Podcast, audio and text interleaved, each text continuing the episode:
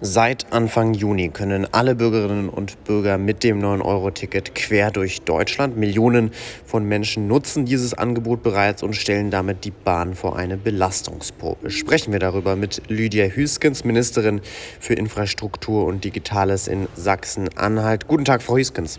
Schönen guten Tag. Frau Hüskens, haben Sie sich denn bereits das 9-Euro-Ticket gekauft? Nein, ich habe äh, kein 9-Euro-Ticket gekauft, ähm, weil ich gestehen muss, dass ich äh, ein äh, Ticket habe für, für Deutschland, also ohnehin ein Ticket habe, von daher also nicht losziehen musste und ein neues kaufen musste. Dennoch werden Sie ja sicherlich mit vielen Bürgerinnen und Bürgern darüber gesprochen haben und auch die Nachrichten verfolgt haben. Ähm, zwei Wochen später, wir sind jetzt am 20. Juni, welche Bilanz würden Sie ziehen?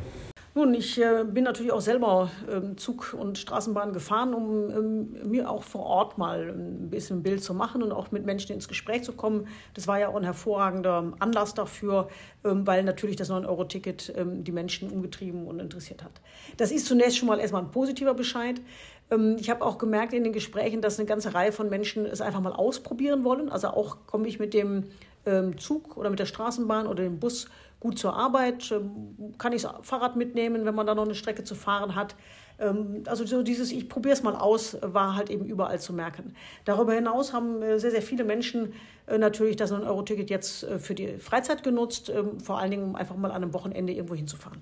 Wenn dieses 9-Euro-Ticket tatsächlich nur der Freizeitausgestaltung dient, war es dann wirklich nötig, so viele Millionen Euro da reinzupumpen? Also eine äh, letztendliche Auswertung, ähm, also ist es eher dem Freizeitbereich oder eher ähm, dem Berufsbereich zuzuordnen, können wir natürlich erst äh, ziehen, wenn wir die drei Monate hinter uns haben. Ähm, aber Ziel dieses Tickets war es, die Menschen zu entlasten von Kosten. Ähm, und da ist für die Pendler natürlich erst einmal wichtig, ähm, dass sie jetzt ähm, für deutlich geringere Kosten zur Arbeit fahren können als bisher.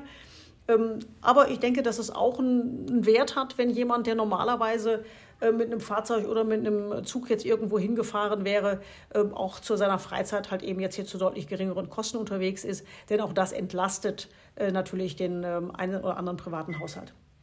Hm, Frau Hüskens, wird dieses 9-Euro-Ticket einen Beitrag zur Mobilitätswende leisten?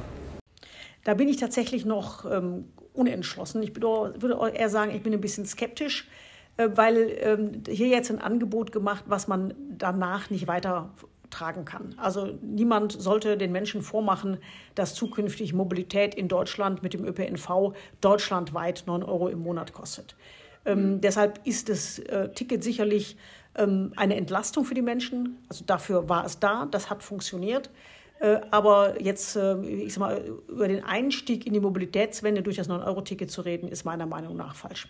Frau Hüskens, das 9-Euro-Ticket hatte zur Folge, dass man zwar Regionalbahn und auch die öffentlichen ähm, Personennahverkehrmöglichkeiten vor Ort für 9 Euro im Monat nutzen kann. Allerdings sind auf Folge dessen die ICE-Preise enorm gestiegen. Kann man das einfach so stehen lassen?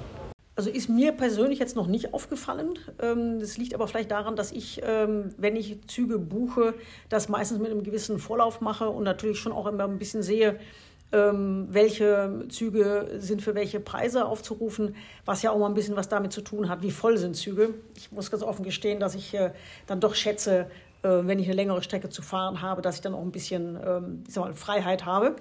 Ähm, also von daher ist mir das tatsächlich noch nicht aufgefallen. Ähm, aber der Punkt äh, Preisbildung bei der Bahn war ja ohnehin immer schon ein Thema der Diskussion. Das heißt, aus Ihrer Sicht wirkt sich das 9-Euro-Ticket nicht auf die ICE-Preise aus?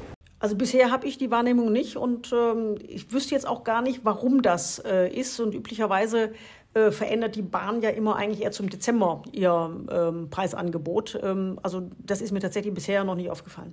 Frau Hüskens, kommen wir zum Schluss noch auf Sie und die FDP zu sprechen. Sie als FDP haben darauf gedrungen, diesen Tankrabatt ähm, umzusetzen. Der Tankrabatt existiert jetzt, das 9-Euro-Ticket auch. Der Tankrabatt scheint die Bürgerinnen und Bürger aber wenig zu entlasten. War dann das 9-Euro-Ticket tatsächlich doch die bessere Idee? Der Tankrabatt, so wie er im Augenblick realisiert worden ist, ist eben genau nicht das, was die FDP vorgeschlagen hat, sondern die FDP wollte eine Rabattierung auf den äh, Abverkaufspreis an der Tankstelle, sodass jeder von uns, äh, der um, äh, zur Tankstelle gefahren wäre, hätte dort getankt, hätte äh, bezahlt, auf dem Tankzettel hätte sehen können, äh, wie hoch der Rabatt ist, den der Staat hier hat. Und es wäre, hätte zu Transparenz geführt und hätte meiner Meinung nach auch ähm, die Interessen der ähm, Mineralölkonzerne, ähm, den einen oder anderen Teil ähm, des, des Vorteils für sich zu behalten, deutlich minimiert. Ähm, jetzt haben wir den Rabatt auf den Einkaufspreis gelegt, und zwar auf die Energiesteuer. Und das ist natürlich für niemanden wirklich nachvollziehbar, ähm, ob der Mineralölkonzern denn diese ähm, diese Einsparung weitergibt oder ob er für sich behält. Und das ist das, was wir gerade an Diskussionen sehen. Und ich bin ähm, dem äh, Bundeswirtschaftsministerium hier wirklich dankbar, dass sie nun endlich auch die Aufgabe angenommen haben, fordern Liberale schon lange, mal mit den Kartellbehörden hier deutlich äh, stärker hinzusehen.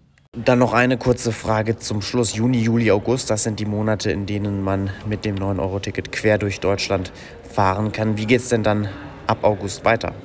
Das äh, liegt natürlich jetzt bei der Bundesregierung, äh, ist auch stark abhängig davon, wie sich die Preise weiterentwickeln, ist stark abhängig davon, äh, was in der Ukraine passiert, ähm, weil die Bundesregierung natürlich immer nur dann reagieren kann auf solche Dinge, wenn auch eine entsprechende Notwendigkeit besteht.